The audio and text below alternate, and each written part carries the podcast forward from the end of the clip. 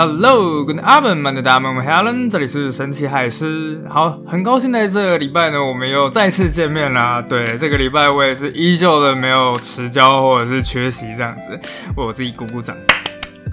好的，那今天呢就是梅克尔全集的最后一集啦。今天会讲到的东西，其实坦白讲，我自己个人还蛮有感觉的，因为它真的跟我的亲身经历有关系。不过呢，之前我们还是要先讲一下上个礼拜在德国发生的一件大事。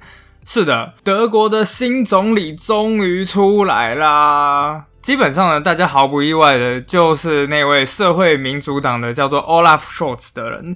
这个人呢，其实曾经担任过梅克尔时代的副总理，所以基本上在梅克尔时期里面，德国政治会遇到的问题，他大概都有涉猎。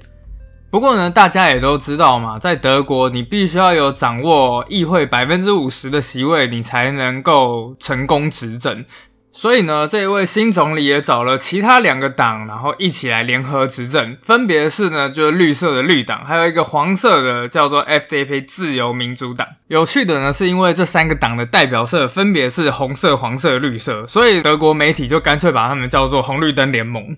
而最重要的就是这位绿党的女性领导人，叫做 Annalena Baerbock，她被任命为新任的德国外交部长。而且你知道吗？她之前是德国友台小组的成员。而且不但如此，这位即将新上任的外交部长还强烈建议对俄国或中国这类威权政体采取更强硬的态势。之前他不但反对俄国通到德国一条天然气管线，叫做北溪二号，而且对中国，他认为德国跟中国处于一种叫做系统性竞争的风险当中，所以他之前担任议员期间就一直敦促梅克尔政府要对中国采取更强烈的姿势。不过，当然，外交部长个人的喜好其实是一回事，但是眼前德国面对的许多问题，真的就是在考验这一位新任的外交部长。比如说，德国需要大量的俄国天然气，如果没有的话，你要用什么东西来取代？至于对中国，他们的贸易也是相对依赖的，而更别提这位外交部长上面还有个顶头上司德国总理。这位德国总理 Olaf Scholz 先前曾经担任过汉堡市长，在他担任汉堡市长的期间，其实跟中国关系还算是蛮良好的。不过也得为这位总理讲一句话，就是他当汉堡市市长的时候，其实大概是在二零一一年，我去德国的那一段时间，在那段时间里面，全世界跟中国的关系都还算蛮不错的。所以他担任汉堡市市长的时候是怎样呢？跟他担任德国总理的时候是怎么样呢？那就继续看下去吧。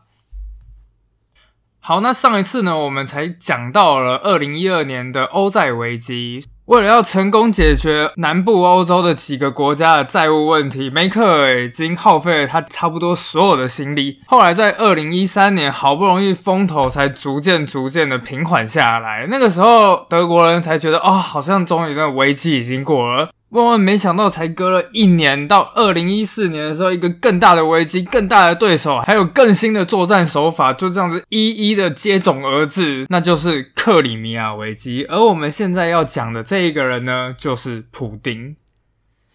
好，我们一刚开始先来解释一下普丁的生平好了。其实他跟梅克尔的年纪还蛮相近的。一九五二年，普丁出生于前苏联的一个城市，叫做列宁格勒，其实就是现在的圣彼得堡。在当年，这个城市是一个充满饥饿、贫穷、破坏和死亡的一个城市。因为早在他出生前十年左右吧，纳粹德国才包围了这一座城市，而且一包围就是整整八百多天，将近两年左右的日子。在这两年的时间里面，一百万平民差不多活生生饿死，或是被炸死。而战争才结束没多久，普丁就出生了。不过事实上，他小时候的确也蛮好勇斗狠的。只要别人踢他一眼，或者对他出言不逊，马上就把对方抓来一阵暴打。这样。不过他的这种好勇斗狠的个性，到小学五年级之后，瞬间有了一百八十度的大转变。那个时候，他开始学起了一些武术。好像一刚开始学的是拳击啦。不过，在第一次上场的时候就被人家打断鼻子。后来他改学了另外一种东西，他有点融合了俄国传统的武术，还有一些中国武术之类的。这些武术所拥有的纪律，让他从一个该死的小太保，突然间变成了一个有为青年，开始奋发向上。而等到国中毕业的时候，他已经开始浮现了一个全新的志向：我要加入 KGB。好，KGB 的全名呢，其实叫苏联国家安全委员会。这种感觉就有点像是一个美国小孩从小立志要进入 CIA 这种概念，所以。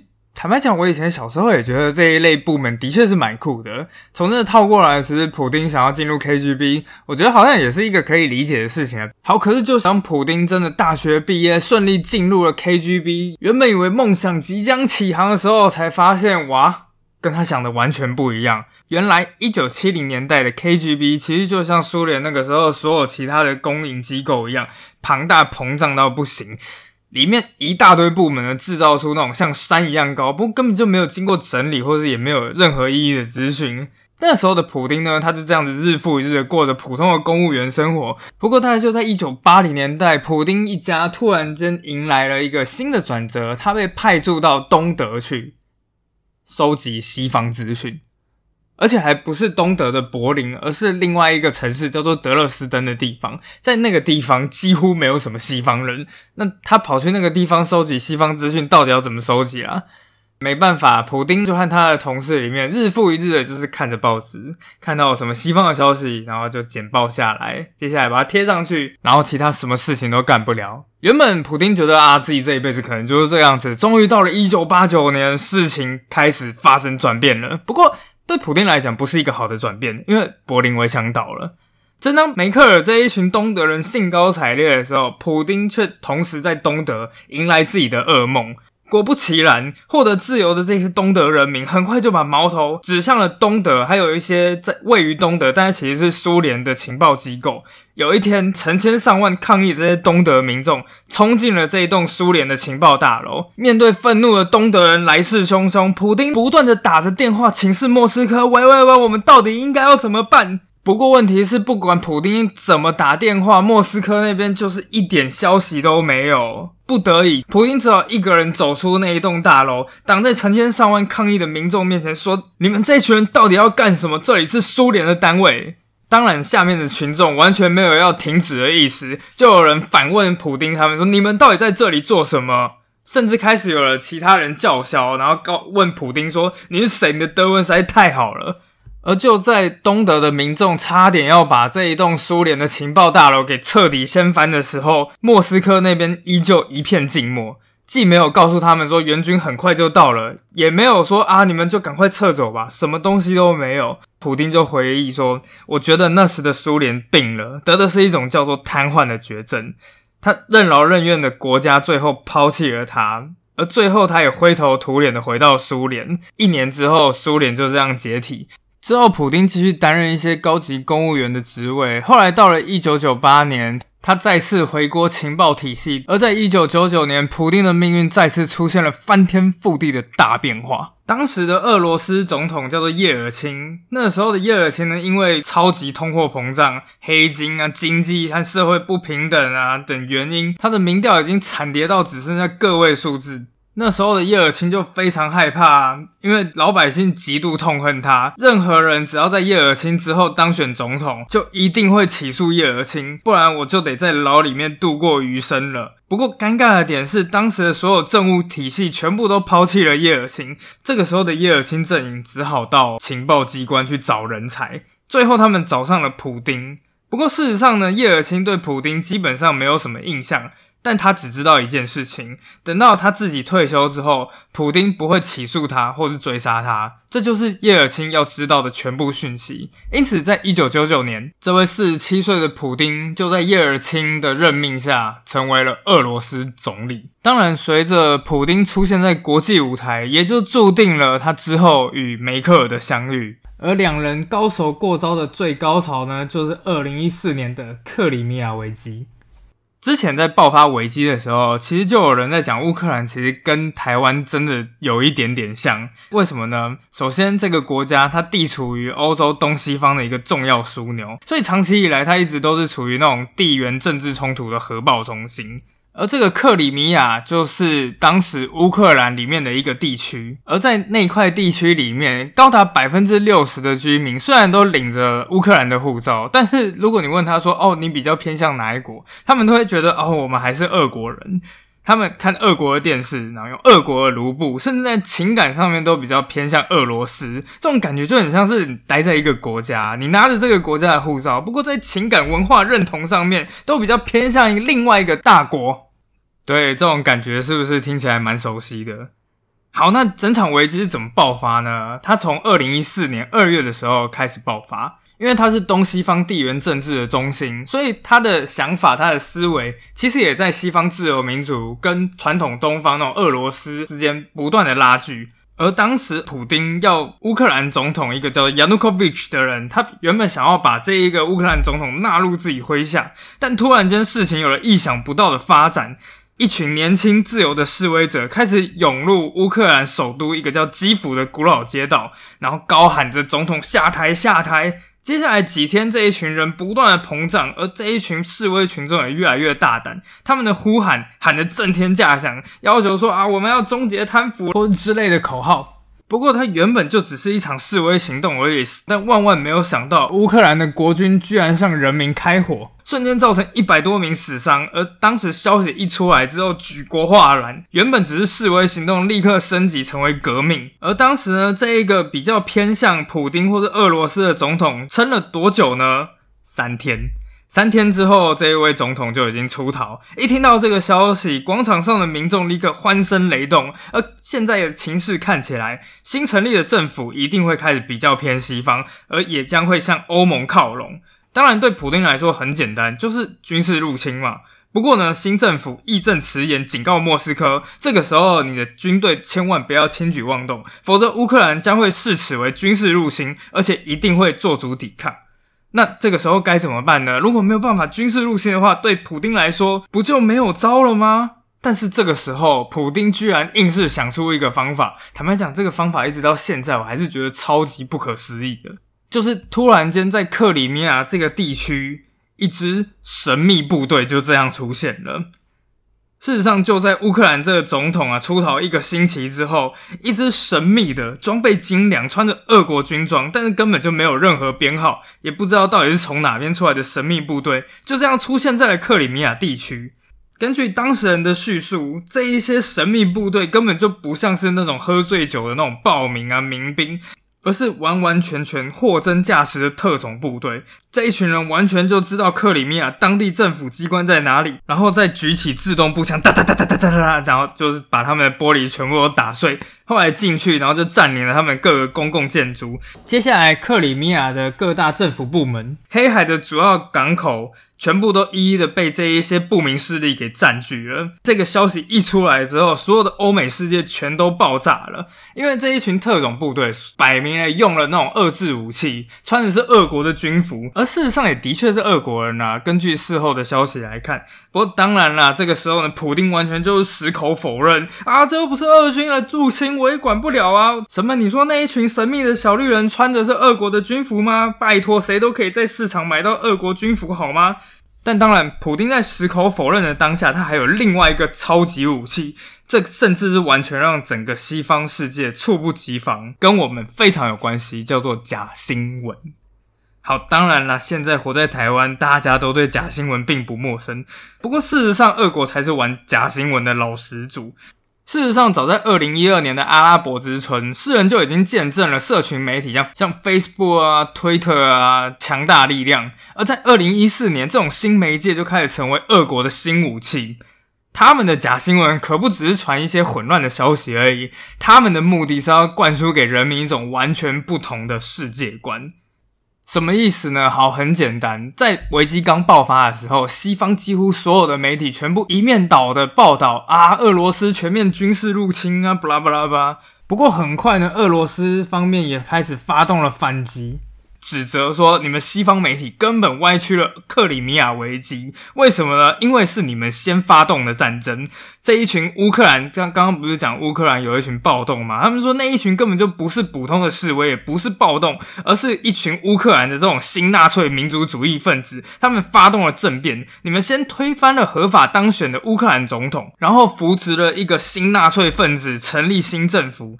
而为了让这一些论述更加可信，俄罗斯开始利用一些虚假的新闻网站，开始散播各式各样的假消息，包括像什么乌克兰人在克里米亚当地强奸妇女啊，或者是一些乌克兰的军队把当地的小孩子钉在十字架上啊。而俄国军队我们为什么会出动呢？是没办法，为了要保护当地人民，我们才不得已进行一些武装的行为。西方世界整个猝不及防，这种消息迅速的在一样流传俄语的克里米亚地区迅速流传开来。而当时啊，因为克里米亚俄罗斯人口众多，很容易就听信了这一些谎言。在一些重要的工业中心，甚至有一些亲俄的人开始穿起了迷彩服，甚至呢开始挥舞了一些过去那种苏联和沙皇时代的旗帜。而三月十六日，克里米亚地区开始进行公投，决定我们到底要是变成乌克兰的一方呢，还是俄罗斯的地方？而当然，也就是在这种各种推波助澜下，克里米亚公投很快就做出了决定，我们愿意加入俄罗斯联邦。而这个时候，全欧洲甚至全世界的眼光全都聚焦在一个人身上——德国总理安格拉·梅克。当时情况非常的险峻，德国外长在被问到这个问题的时候，甚至表示，这毫无疑问，目前的欧洲正处于柏林围墙倒塌以来最严重的危机之中。但面对这样子的危机，其实坦白讲，德国总理的武器却很少。首先，根本没有办法进行军事行动，因为第一，北约根本一团散沙，他根本没有足够与俄国抗衡的军事力量。更何况啊，当那一些假新闻已经在讲啊，你们这一群就是民族主义分子，你们就是一群纳粹分子，或者是这样子。而这个时候，德国军队再开进东欧，完全就会激起那些老百姓的历史伤痕。好，那军事行动没办法的话，经济制裁呢？这一件事情对德国也是非常困难，因为当时德国很依赖俄罗斯的天然气，当时德国里面几乎百分之四十的天然气全部都是俄罗斯进口的。要是失去了这一些天然气，或者是与俄罗斯的一些贸易往来，那要如何弥补这样子的亏空？所以对梅克尔来说，普丁他拥有军队，他拥有假新闻网站，还有成千上万的天然资源。这个时候，梅克尔到底拥有什么东西呢？在传记里面，其实我很喜欢他《梅克尔传》里面一段话：他没有可以与普丁匹敌的坦克和神出鬼没的军队，在这场战斗中，他的武器是专注和钢铁一样的决心。他要采取的是外交行动，而他就是要在谈判桌上面拯救一切还可以拯救的东西。他首先必须要制造一点能够让俄罗斯或者是普丁感到痛的东西。那个时候，他唯一的希望就是经济制裁，但是这真的很不容易。不过，他也知道，当制裁开始行动的时候，普丁才会发现他没有办法为所欲为。最后，梅克尔终于成功说服了德国工商界，说服了二十六个欧盟成员国，一起史无前例的团结起来，对俄罗斯采取经济制裁的行动，还有国际金融市场的大动脉。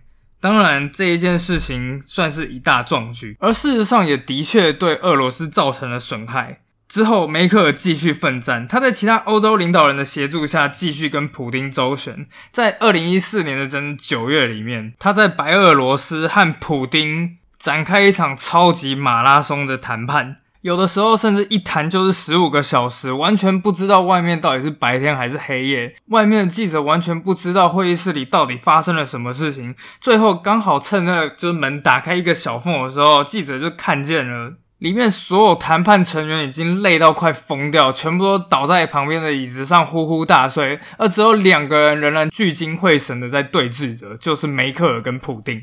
而这场漫长的谈判终于在九月四日达到了终点，俄国终于签订了一场停火协定。但是，当然没有人知道这场停火协定可以持续多久。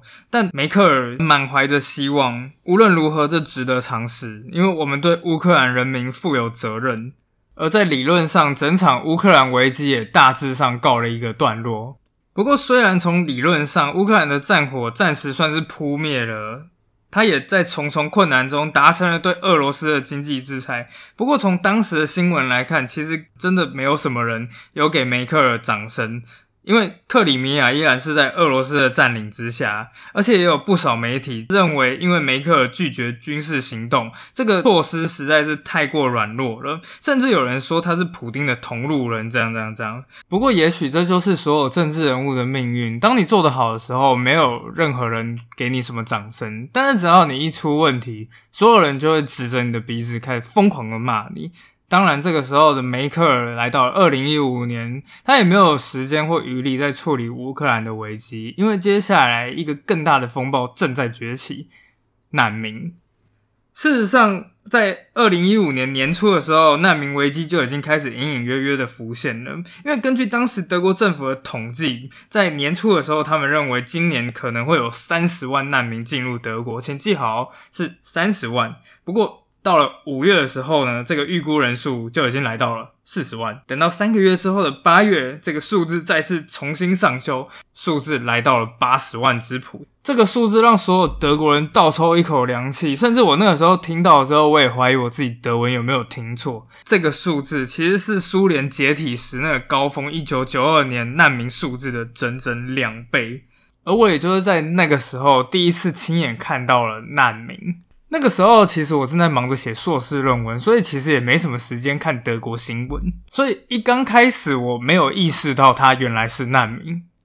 事情要从某一天，我和朋友去森林中野餐，就在愉快的野餐结束之后，我们回到了原本的我们的地铁站。就在地铁站里面，我们遇到一个大概十二岁的，看起来像是中东的小孩子，他两手空空，什么东西都没有拿。而我们那个时候，我们住的地方其实蛮偏土耳其区的，所以中东的脸孔对我们来讲并不是太稀奇。我后来看到他这样东张西望的样子，就上前打招呼，然后先用德文问他：“哎，Was can I eat heaven？呃，我可以帮你什么吗？”突然间，就是那个小男孩听的就是满脸懵了，然后就说摇摇头，嗯，听不懂德文。哦，好，那我就是换成英文，换英文就啊，What can I help you？还是听不懂。哦，那这就有点反常了。我原本还以为是我的发音不够标准，所以我讲的超级慢。我讲了 How can I help you？等到最后，终于发现不管我讲多慢，他都听不懂了。之后我才想说，那你要去哪里？然后就是各种就是比手画脚，You go where？这时候小孩才终于听懂了，和我说了一个地理名词，我听到之后差点傻住。然后 That Copenhagen，就你知道这一切有多么超现实吗？因为我住的那个地方是汉堡南部一个很偏乡、很偏乡，其实坦白讲一点都不国际化的区域。然后一个十二岁的小孩，我看他身上好像也是什么行李都没带，两手空空，手上就是一个充电器、一只手机，然后一张信用卡这样子，然后告诉我说他要去丹麦的首都，这种感觉就很像是你在。可能是一个，比方说五堵或者是四角亭这种地方，遇到了一个中东小孩，然后告诉你说他要去首尔，这样子的感觉。我当时也不知道发生了什么情况，我就跑去找当时就地铁的站务人员，说：“哦，我要买一张到汉堡机场的车票。”接下来就告诉说，你现在到机场，到机场之后买一张飞机票，直接飞到哥本哈根。后来，原本我一刚开始完全都不知道到底发生了什么事情。后来等到我稍微有时间开始看一下德国新闻之后，才发现，哦，他可能就是我这辈子看到的第一个难民。而之后啊，随着难民的人数越来越多，越来越多，其实一刚开始，甚至到二零一五年的夏天，其实德国人都还没有真正想过要完全开放边境，甚至有人问梅克尔说：“诶，那？”难民越来越多，我们到底该怎么办？梅克尔自己就很坦白说，德国是一个富有的国家，但我们的国力也是有限的。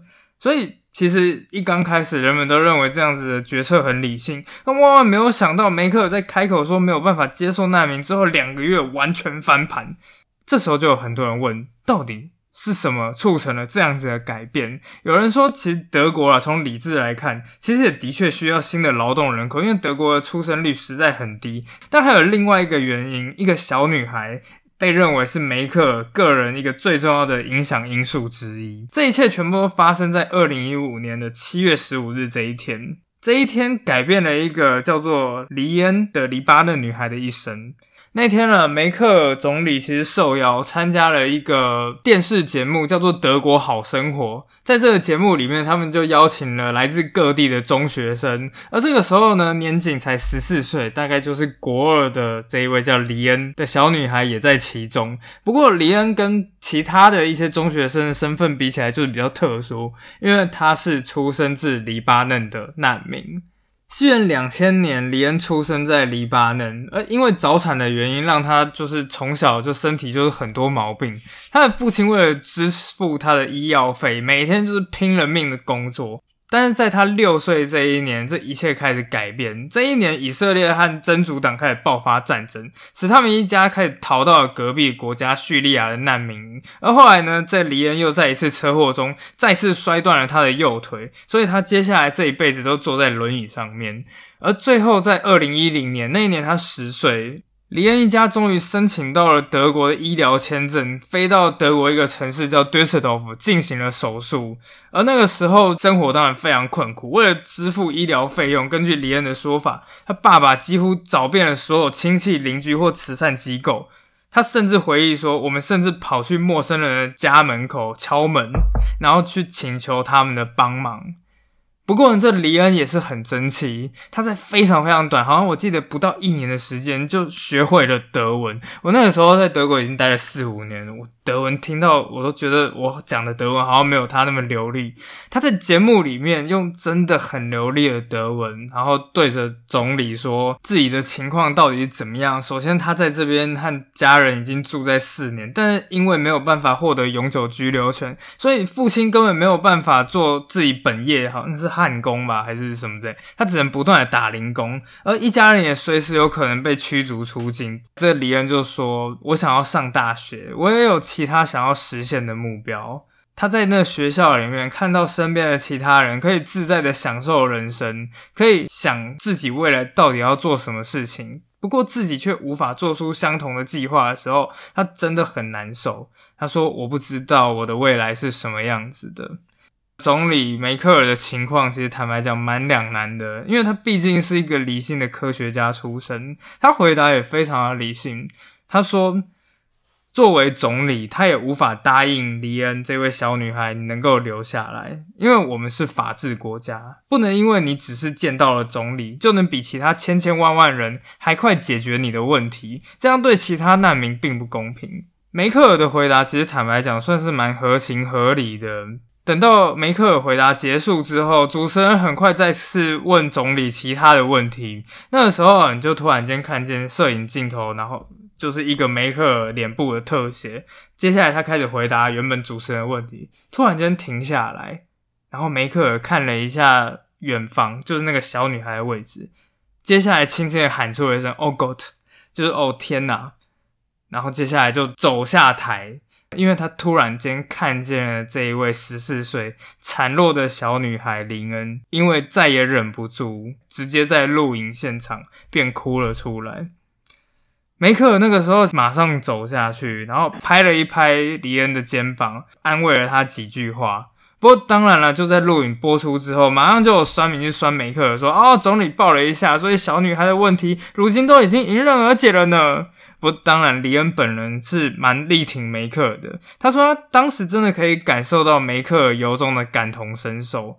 我感受得到，即使他是政治人物，还是会真情流露。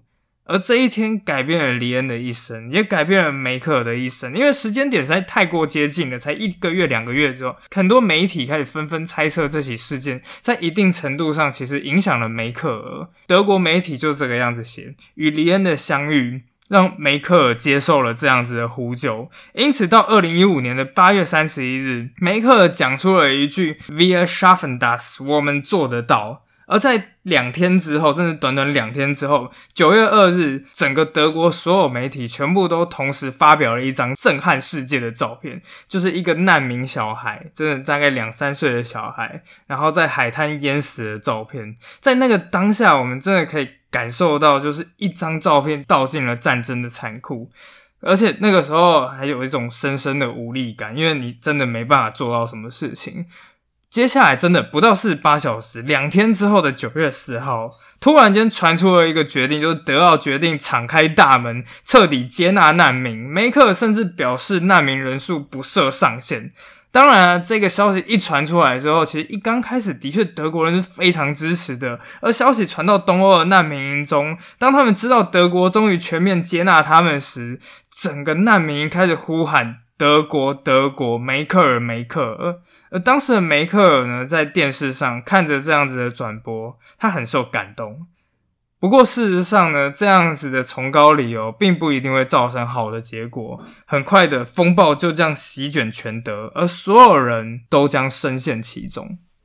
其实从二零一五年底那时候，我就已经开始和德国的朋友聊天，聊一聊，其实你就会可以开始看见有一些谣言或者是一些传言就已经开始这样出现了。首先，比方说什么一个几百人的那种德国小村庄啊，里面全部是德国老人，突然在一夜之间涌进上千难民，就比他们原本居民的人数都还多。或是有另外一些传言说，然后地方政府啊，强迫某一些德国家庭说啊，你现在有多少人哦？可是你的房间比你的人数还多，那你这样子的话，你就要挪出一些空房间给难民睡，巴拉巴拉巴。可是最关键的转捩点还是二零一五到二零一六年的那一年的跨年夜，在那一天里面，整个德国的舆论几乎在一夜之间就这样子被翻转了。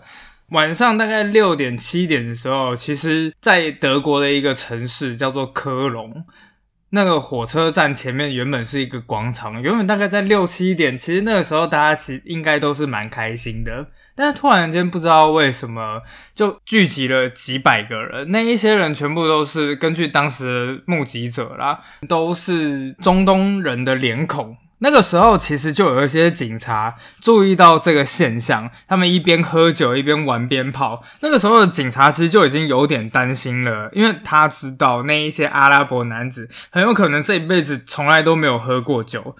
等到晚上十点的时候，那个广场的人数越来越多，越来越多，转瞬间已经几乎突破了千人。而这个时候，警方已经开始发出了一些求救讯息，说这边已经有一千多人，以我们当地的警力，绝对没有办法采取任何措施。而等到新年的一到，原本那时候新年一到，烟火都应该要缓缓上升，大家都非常的开心快乐。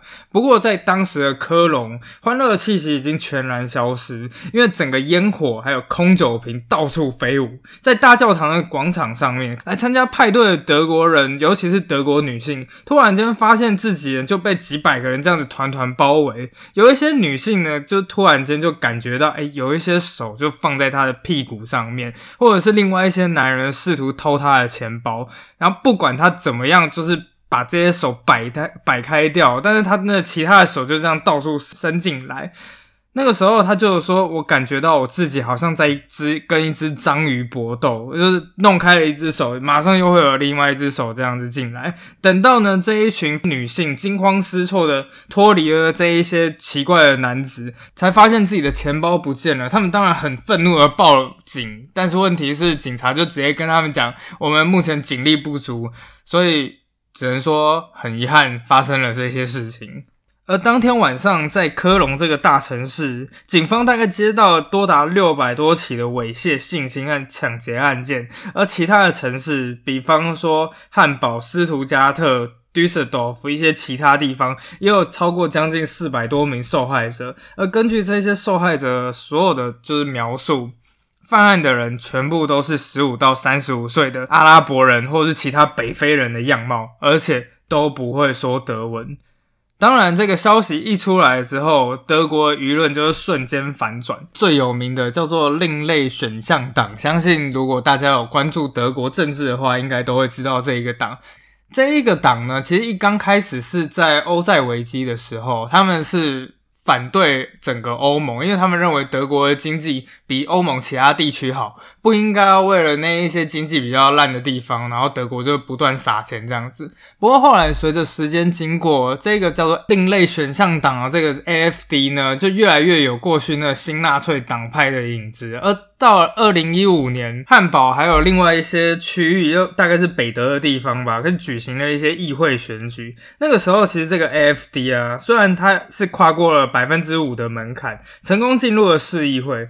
不过，因为呢，这投票数没有预期来的多，我们那个时候其实都还在想说，太好了，我们汉堡终于挡住了这个 AFD 的狂潮。万万没有想到，二零一六年这件事情一爆发了之后，然后在东部的哪一个州举行了议会改选，这个 AFD 居然一举跨过百分之二十五，成为那一个地方的州议会第三大党。而也就这个样子。F.D. 正式成为一股不可小觑的政治势力，也就这样子到了如今。好，那所有梅克的故事呢，就到这边告了一个段落。当然，后面其实还有蛮多事情的，但那时候我已经离开了，所以也逐渐。也就开始看起了政治道了，或者是一些什么中二补水的东西，对欧洲的事物就比较少来关注这样子。那当然，大家其实有兴趣的话，可以继续去看，比方说敏迪选读啊、百灵国这种国际新闻这样子。好，不知道大家觉得这样子的题目怎么样呢？至少我个人是觉得啊，天哪，严肃的东西讲三集就已经够了。下一集呢，我们是圣诞节特辑，而这个圣诞节特辑第一集，我要开始讲废话。完全就是讲欧洲人在圣诞节的时候吃什么、喝什么、玩什么，有什么样的特殊习俗。总之呢，下个礼拜应该会是轻松的一集吧。那我们就下礼拜见啦，拜拜。